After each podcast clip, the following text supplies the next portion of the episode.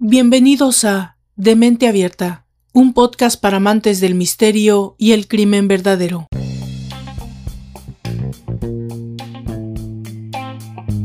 A simple vista puede parecer que las redes sociales están dirigidas únicamente hacia las personas nacidas en la era digital, personas que han usado Internet desde sus inicios y su uso no supone ningún misterio para ellas.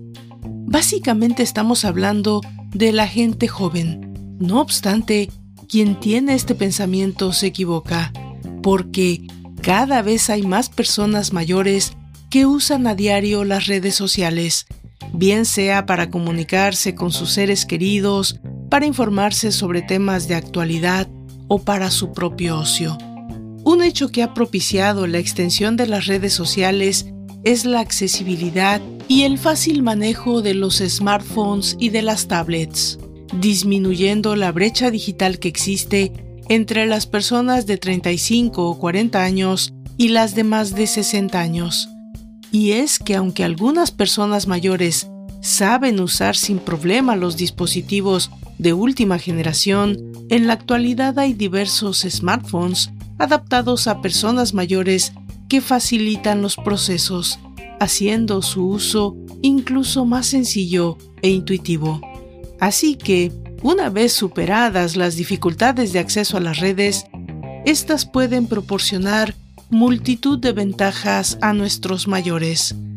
Cuando hablamos de esas personas, los beneficios que aportan las redes sociales van más allá, solucionando o evitando algunos problemas de salud y mejorando la calidad de vida de estas personas. El primer beneficio es la capacidad que tienen las redes sociales para potenciar la actividad mental de una persona mayor. Y es que el hecho de tener que aprender a usarlas, descubrir cosas nuevas, buscar, contactar, leer, mirar, escribir o interaccionar, ayuda de forma notable a la actividad cerebral y puede llegar a prevenir enfermedades como la demencia. La capacidad de razonamiento también aumenta. Algo que también consideramos importante es que pueden evitar problemas como la soledad. Esto se debe a la facilidad de ponerse en contacto con familiares y amigos que viven lejos, y aunque solemos preferir el contacto físico, cuando algo lo impide, está bien disponer de ciertas herramientas que permitan el contacto virtual. Para una persona mayor, ver a sus hijos, nietos o amigos a través de una cámara y poder hablar tranquilamente durante un tiempo es muy valioso, puesto que además de interactuar con los seres queridos, siente el cariño a través de la pantalla y ayuda a su autoestima. Esto está estrictamente relacionado con otro beneficio, que es fomentar las relaciones familiares puesto que en las redes sociales se puede seguir el día a día de los seres queridos e interaccionar con ellos de forma rutinaria y sencilla. Pero, ¿qué hay de los riesgos en la búsqueda de pareja en las redes sociales para los adultos mayores? Es el mismo que corremos todos, las mismas posibilidades de ser engañados, lastimados emocionalmente o incluso físicamente. El tipo de fraude que más costos genera y que afecta a personas de 60 años o más es el de las estafas de citas online, también conocido como estafas románticas. Según un informe de la Comisión Federal de Comercio de los Estados Unidos, esta población informó haber perdido casi 84 millones de dólares por estafas de citas online en 2020, dejando atrás a todo tipo de estafas comunes. Desde entonces y con la pandemia del COVID-19, las citas online se han disparado en popularidad entre personas de todas las edades. De hecho, las personas mayores y a menudo solas corren un riesgo particular, entre otras cosas, porque las generaciones mayores a menudo son personas confiadas por naturaleza y puede que no estén al tanto de las posibles trampas que suelen llevarse a cabo en las plataformas de citas online, así como redes sociales, aplicaciones, etc. La historia de la que hoy nos vamos a ocupar tiene todos los ingredientes para ser considerada la estafa más conocida o al menos la mejor documentada de estos tiempos. Sucedió en Canadá y hizo noticia internacional por la peculiar personalidad de su protagonista, una mujer de 60 años que se convirtió en la viuda negra del Internet. Bienvenidos a la quinta entrega de nuestra cuarta temporada en Demente Abierta, un podcast para amantes del misterio y el crimen verdadero. Yo soy Valdra Torres y esta es la historia de Melissa Ann Shepard, la viuda negra del Internet. Comenzamos.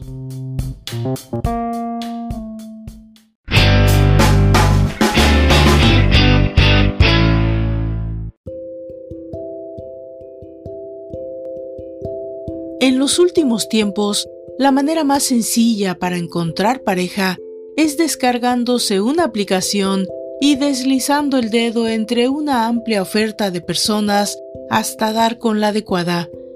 Quizá hace años, quedar con un completo desconocido al que se había contactado por Internet parecía una locura, pero a día de hoy lo tenemos tan interiorizado que lo raro es acabar saliendo con alguien con quien coincidimos en el metro, en un bar o un curso de inglés.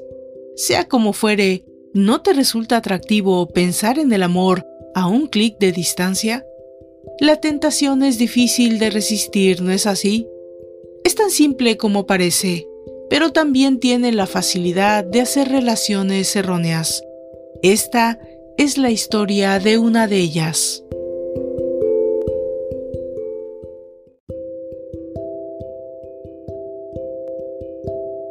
Florida es el estado por excelencia para el retiro soñado de americanos y extranjeros, un lugar paradisiaco con playas y palmeras que promete los mejores últimos años de la vida de cualquiera.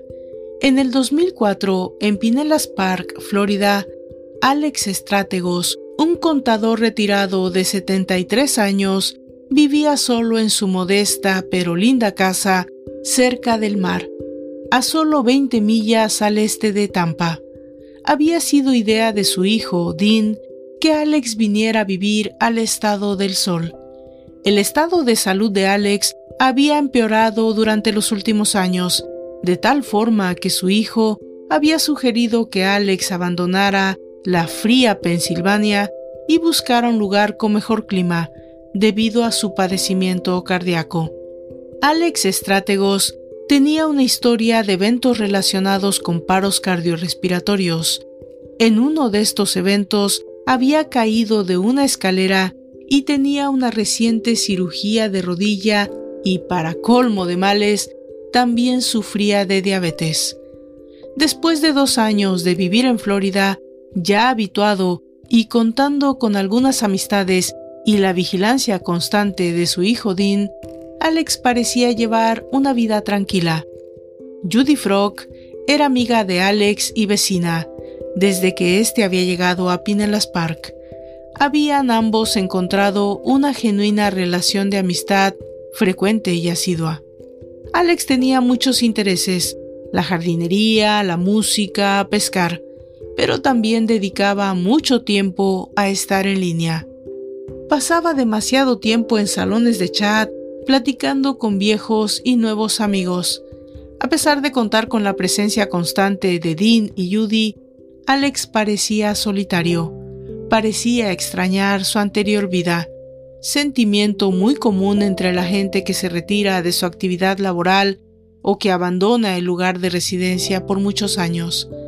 Después de haber enviudado, Alex había tenido dos relaciones más, pero no habrían sido exitosas y había decidido estar solo por más de una década.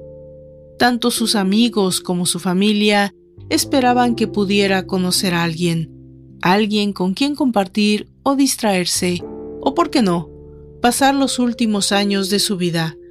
Lo que ellos no sabían era que Alex, a ese punto, ya había decidido encontrar una relación, pero no en las playas de Miami, sino en línea.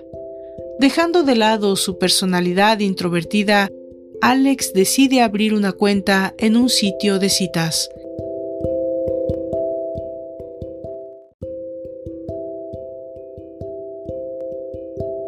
El 6 de octubre del 2004, Alex recibe un correo de una atractiva dama de nombre Melissa Fiedrich.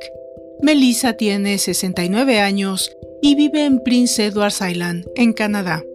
También viuda, gusta de viajar y conocer a gente nueva. Como Alex, ella está en busca de compañía. En los siguientes días y semanas, los mensajes entre los nuevos amigos se hacen cada vez más frecuentes. Melissa le cuenta que ha viajado por casi todo Estados Unidos y Canadá y que hace algunos años vivió cerca de Pinellas Park, en Bradenton, y que le gustaría volver. Así que, un mes después del primer mensaje, Melissa sugiere viajar a Florida para conocerse en persona.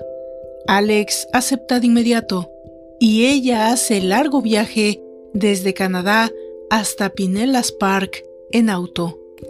Cuando su hijo y su amiga Judy llegan de visita, Alex les informa que tiene una amiga próxima a visitarlo. Esto sorprende a Dean y a Julie, pero no por la situación de que Alex invite a un amigo o amiga a la casa, sino por la usual forma de conocerla.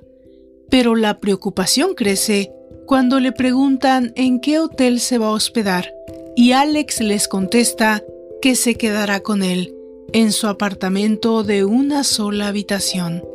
¿Estás seguro de compartir el departamento con alguien que nunca has visto en persona? A este punto, Dean no tiene otra alternativa que confiar en el juicio de su padre y pensar que se trata de un evento sin importancia y pasajero. La distancia entre Melissa y Alex es de 2.000 millas, un largo recorrido para una mujer sola de 69 años pero en noviembre 5 del 2004, el teléfono de Alex tiene por fin la llamada esperada. Melissa se encuentra en el estacionamiento de un hotel cercano y no sabe cómo llegar hasta el departamento de Alex.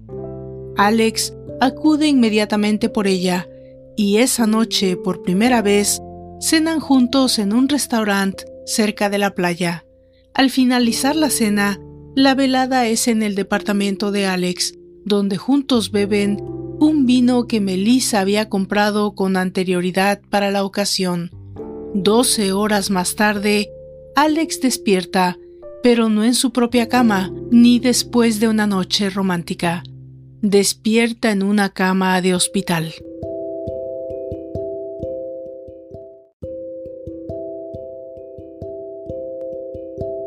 Donde, todavía aturdido, escucha a la enfermera que le dice que no debe moverse mucho, que su esposa se encuentra allí, con él. Melissa les dice a los doctores que ella es su esposa y por lo tanto no hay necesidad de buscar a otro familiar cercano para informar. Cuando Alex le pregunta qué ha pasado, ella le comenta que simplemente tuvo un desmayo. Ella no supo qué hacer y llamó a la ambulancia. Alex le dice que aunque anteriormente había tenido algunos colapsos, este ha sido diferente, porque simplemente no recuerda nada de lo que ha pasado la noche anterior. Cuando Melissa deja a Alex en el hospital y regresa al condominio, recibe una visita esperada. Es una sorpresa para Melissa, porque Alex no le había mencionado acerca de su hijo Dean. Dean le dice que su padre le llamó desde el hospital y le pidió que le ofreciera ayuda a Melissa debido a que se encontraba sola en su apartamento y tal vez necesitaría ayuda. Le informa que vive relativamente cerca y le da su número para lo que pudiera necesitar. Después de algunos días en el hospital, los médicos aún no encuentran la razón del desmayo de Alex, pero su estado de salud naturalmente vuelve a la normalidad y le dan de alta. El siguiente día en que Alex vuelve a casa, Dean llega a visitar a su padre junto a su amiga Judy. Para sorpresa de ambos visitantes, Melissa y Alex ya son en apariencia una pareja estable.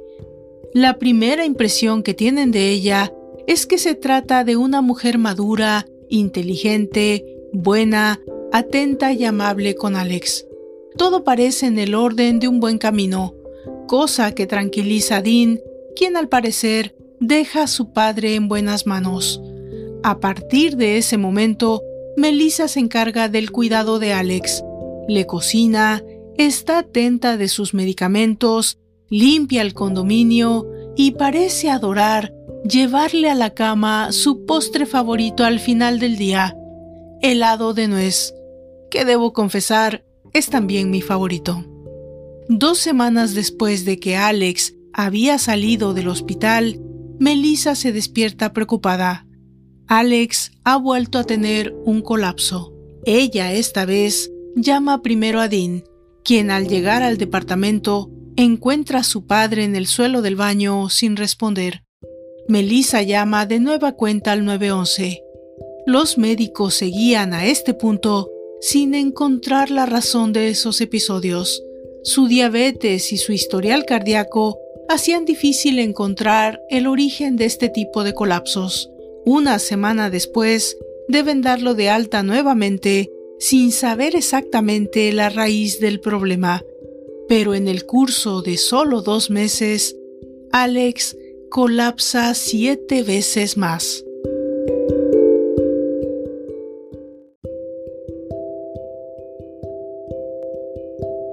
El 28 de diciembre, diez semanas después de que Melissa llegara a Florida, Judy y Dean llegan al hospital de visita a Alex. Este, a decir de su amiga, estaba en un estado deprimente, fuera de sí mismo. Para Dean, parece ser una decadencia natural de la salud de su padre, debido a su condición médica, pero para Judy es algo más. Ella va más allá de su apreciación.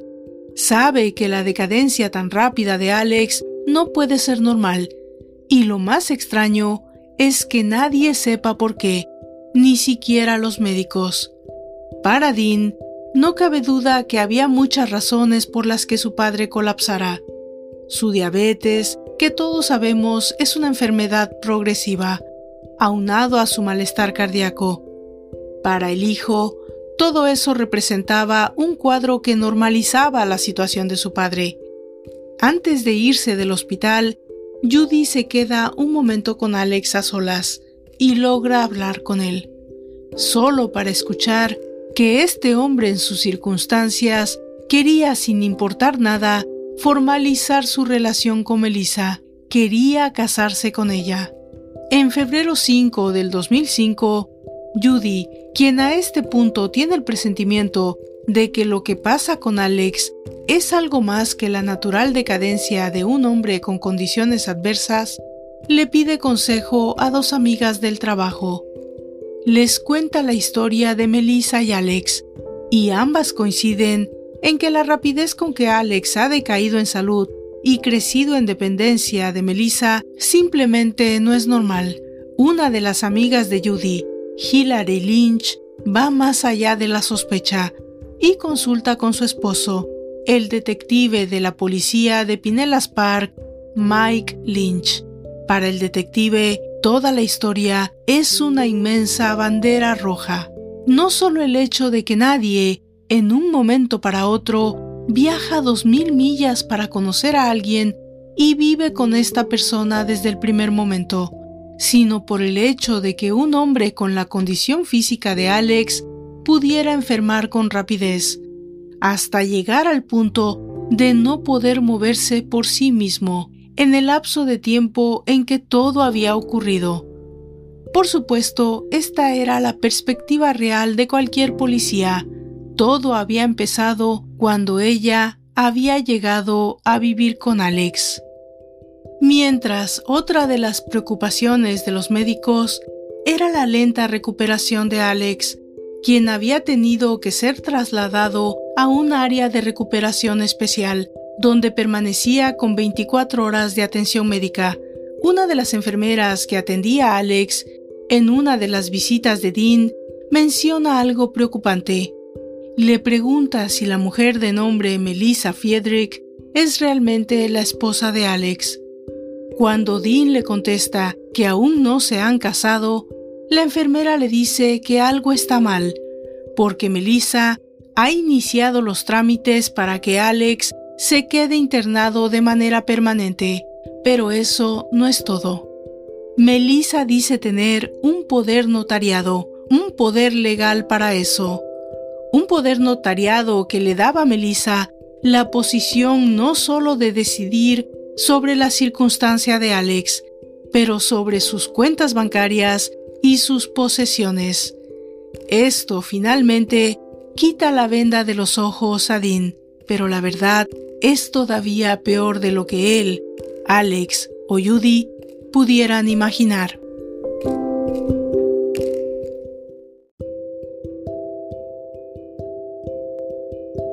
Ese mismo día, el detective Mike Lynch decide seguir su instinto e iniciar una investigación. Comienza por interrogar a Alex. Él le dice que no comprende por qué simplemente se desmaya y no recuerda nada de lo que ha pasado antes o después del hecho. No sabe por qué su cuerpo ya no responde, ni tiene idea de lo que lo esté causando. El detective Lynch solicita acceso a los récords médicos de Alex. Este hombre de 73 años se encuentra lógicamente con un cóctel de prescripciones médicas para controlar sus numerosas afecciones. Pero una droga llama la atención en uno de los exámenes de sangre. Benzodiazepin. El benzodiazepin es un poderoso tranquilizante. Esta droga es prescrita para varias condiciones médicas, pero llama la atención del detective debido a que el abuso de ella puede provocar adicción y alucinaciones. Entre los efectos secundarios se encuentra la pérdida de memoria y los mareos, y en dosis largas puede matar.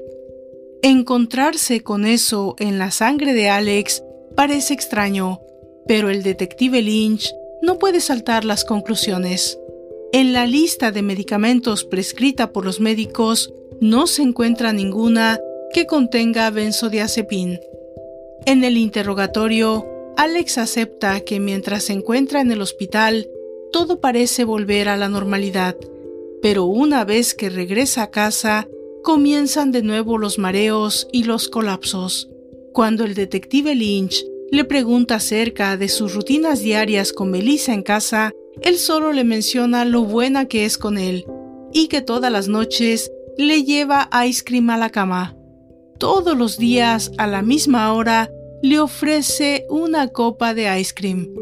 Eso siempre es lo último que recuerda, porque después de comer el postre, Alex no tiene memoria de lo que sucede hasta que despierta en el hospital. El detective Lynch está convencido a este punto que Melissa ha drogado a Alex todas las veces que ha colapsado y el siguiente paso es buscar simplemente un motivo. Cuando las cuentas bancarias de Alex son revisadas por la policía y Dean, se encuentran con varias transacciones sospechosas. En un lapso de dos meses, casi 18 mil dólares han sido debitados y transferidos a la cuenta personal de Melissa, cuando Dean y el detective Lynch le informan a Alex de lo que está sucediendo, la primera reacción de este hombre es un estado de negación, cosa que es normal. Tiene a todas luces sentimientos encontrados.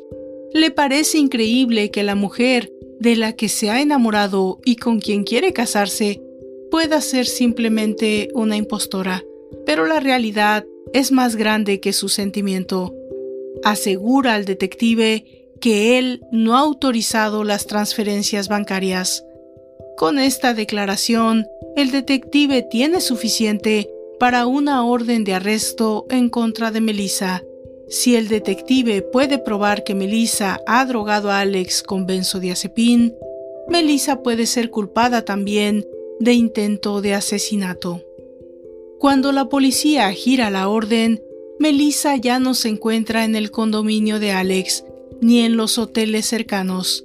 Giran entonces una orden de captura en todo el condado, mientras hacen un background check, una investigación acerca de su pasado en la base de datos nacional de la policía. El detective Tenía el presentimiento de que esta no era la primera vez que Melissa había cometido este delito, y estaba en lo cierto. Con lo que se encuentra este detective es con un largo número de alias y cargos por sospecha de fraude e intentos de asesinato. Melissa Charles, Melissa Heron, Melissa Fartens, etc. Cerca de 30 cargos desde 1970 usando 13 diferentes alias.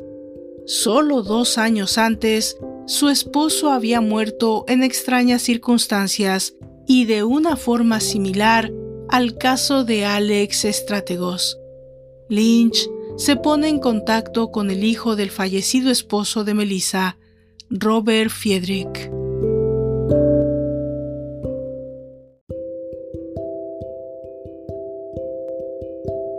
Lo que el detective descubre es que Melissa no es una gold digger, no es simplemente una estafadora. Melissa Fiedrich es una asesina. Había conocido a Robert de la misma forma que Alex, por medio de un sitio de citas en Internet. Se había casado con él de forma fortuita y en secreto en Nueva Escocia. Y al poco tiempo los episodios de colapso habían comenzado.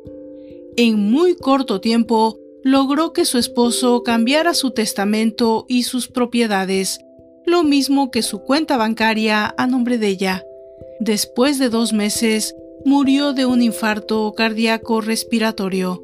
La familia había sospechado desde el principio, pero debido a que Melissa era la esposa, estaba en control y solicitó la cremación de los restos de su marido antes de que la familia pudiera hacer cualquier denuncia. Robert Fiedrich fue cremado inmediatamente sin haber realizado ninguna autopsia. Insatisfecho, el hijo de Robert, Dennis Fiedrich, hizo su propia investigación en línea sobre Melissa. Entre sus descubrimientos había un artículo que sin dudarlo compartió con el detective Lynch, un artículo de un periódico acerca de Melissa Stewart, una asesina procesada por la policía canadiense. Melissa había sido acusada de la muerte sospechosa de su anterior marido, Gordon Stewart. En la corte, ella había declarado que su esposo la había llevado a un lugar remoto en un bosque y que había abusado sexualmente de ella. Cuando él había salido del carro a orinar, ella tomó la oportunidad de escapar y lo atropelló. Pasó dos veces el carro sobre el cuerpo de su violador marido. Melissa huyó de ahí y lo abandonó a su suerte, lo que fue visto por una pareja que realizaba una caminata por el mismo lugar y llamaron a una ambulancia. La autopsia reveló que había benzodiazepín en el cuerpo de Gordon, lo que probaba estaba mareado y muy probablemente había colapsado antes de ser arrollado por Melissa. Debido a la poca evidencia y la reclamación de Melissa de haber sido abusada, solo fue condenada a tres años de prisión. El historial de Melissa era un largo documental acerca de los hombres que abandonaba enfermos o asesinados. Después, obviamente, de haberse encargado de pasar su dinero a sus cuentas bancarias. Y aquí estaba dos décadas después haciendo lo mismo con Alex Estrátegos. Cuando el detective Lynch tuvo todo el historial de Melissa en sus manos, supo que tenía que hablar con Alex y Dean para informarles la dimensión que había tomado el caso, lo peligrosa que era Melissa Fiedrich, o como se llamara realmente. Esa misma tarde, el detective Lynch recibe una llamada del centro hospitalario donde Alex se encontraba. Le avisan que Melissa está de visita a su novio enfermo. La asesina y sospechosa de dos asesinatos más es interceptada por la policía en el estacionamiento del centro hospitalario. El detective la lleva al condominio de Alex en donde todavía están sus pertenencias. En uno de sus bolsos encuentran una cantidad exagerada de benzodiazepín y otras drogas prescriptas. Ella niega que le haya suministrado ninguna de ellas a Alex y alega que todas son de ella, pero de igual forma es llevada a la jefatura de policía. Los exámenes finales de Alex reportan solo una pequeña dosis de benzodiazepín y eso obstaculiza la investigación sobre el cargo de intento de asesinato. Melissa acepta un solo cargo, el de explotación de un anciano, y dos cargos por estafa. Solo le dan cinco años de prisión. Melissa, la viuda negra del Internet, salió de la cárcel en 2009, un año antes de cumplir su sentencia por buena conducta.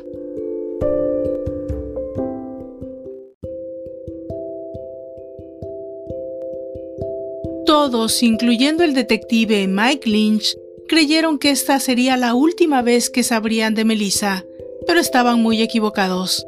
En septiembre del 2012, en Glasgow, Nueva Escocia, en un centro de retiro canadiense, Fred Weeks, un viudo retirado, recibe la visita de una nueva vecina.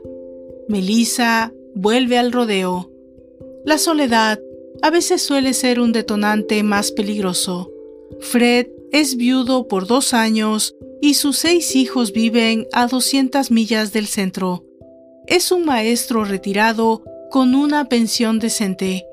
Después de un corto romance, Fred y Melissa se casan en septiembre 25 del 2012, pero cuatro días después, Fred es admitido en un hospital cercano después de haber colapsado en su viaje de bodas. La condición de Fred era seria. Melissa les dice a los médicos que su esposo sufre de Alzheimer y que no tiene familia, pero los récords médicos dicen otra cosa. Fred no padece Alzheimer y tiene familia conocida. El personal administrativo hace una llamada al hijo de Fred quien llama de inmediato a la policía. La policía ordena un examen completo de sangre. Los resultados, una cantidad enorme de benzodiazepín en el sistema de Fred. Fred Weeks no estaba bajo ninguna medicación a diferencia de Alex, lo que significa que esa cantidad de droga en su organismo lleva el caso a otro nivel. Cuando Melissa llega de vuelta al hospital, la policía la cuestiona. Ella simplemente se niega a declarar nada y sale del hospital. A ese punto no había cargo sobre ella y la policía no tiene más remedio que dejarla ir. Cuando llevan a cabo la investigación sobre su pasado, se encuentran con que es nada menos que la famosa viuda negra del Internet con un modus operandi en progreso. Apenas intentando salir de la ciudad, es detenida. Se dirigía a New Glasgow, Nueva Escocia, a recoger sus pertenencias en el centro de retiro. Melissa vuelve a aceptar cargos por intento de asesinato y es sentenciada a cuatro años de prisión. Melissa Ann Shepard, la sonriente anciana de 80 años y cabello blanco, es liberada de prisión el 18 de marzo del 2016. Vive actualmente en Nueva Escocia y es requerida por la policía de informar cada vez que inicia un nuevo acercamiento a cualquier hombre y obligada por ley a informarle sobre su pasado.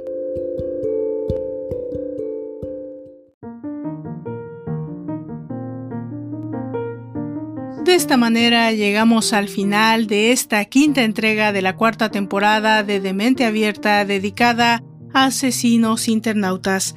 Quiero enviar un saludo para Juan Castillo, para Guillermo Vanegas, para Alexander Ventura, para Eli Sofi, para Junuen Piveta, que me imagino que es así como que me imagino que es así como se pronuncia, y para Angelita Morales, que me dejaron mensajes muy agradables y a quienes agradezco mucho que se tomen el tiempo de grabar un audio en Spotify. Yo me despido de ustedes y los espero en el próximo capítulo de Demente Abierta, un podcast para amantes del misterio y del crimen verdadero. Hasta entonces.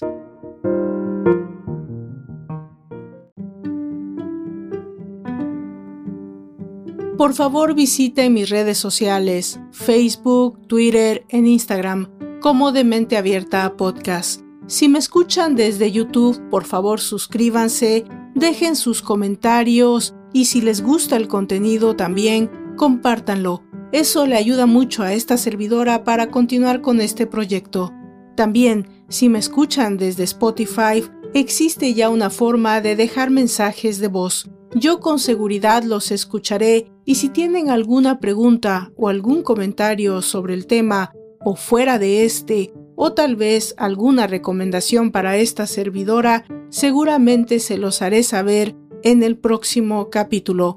Por favor, pónganse en contacto conmigo. Es una manera de alimentar el proyecto. Gracias a todos y nos encontramos en la próxima entrega. Hasta entonces.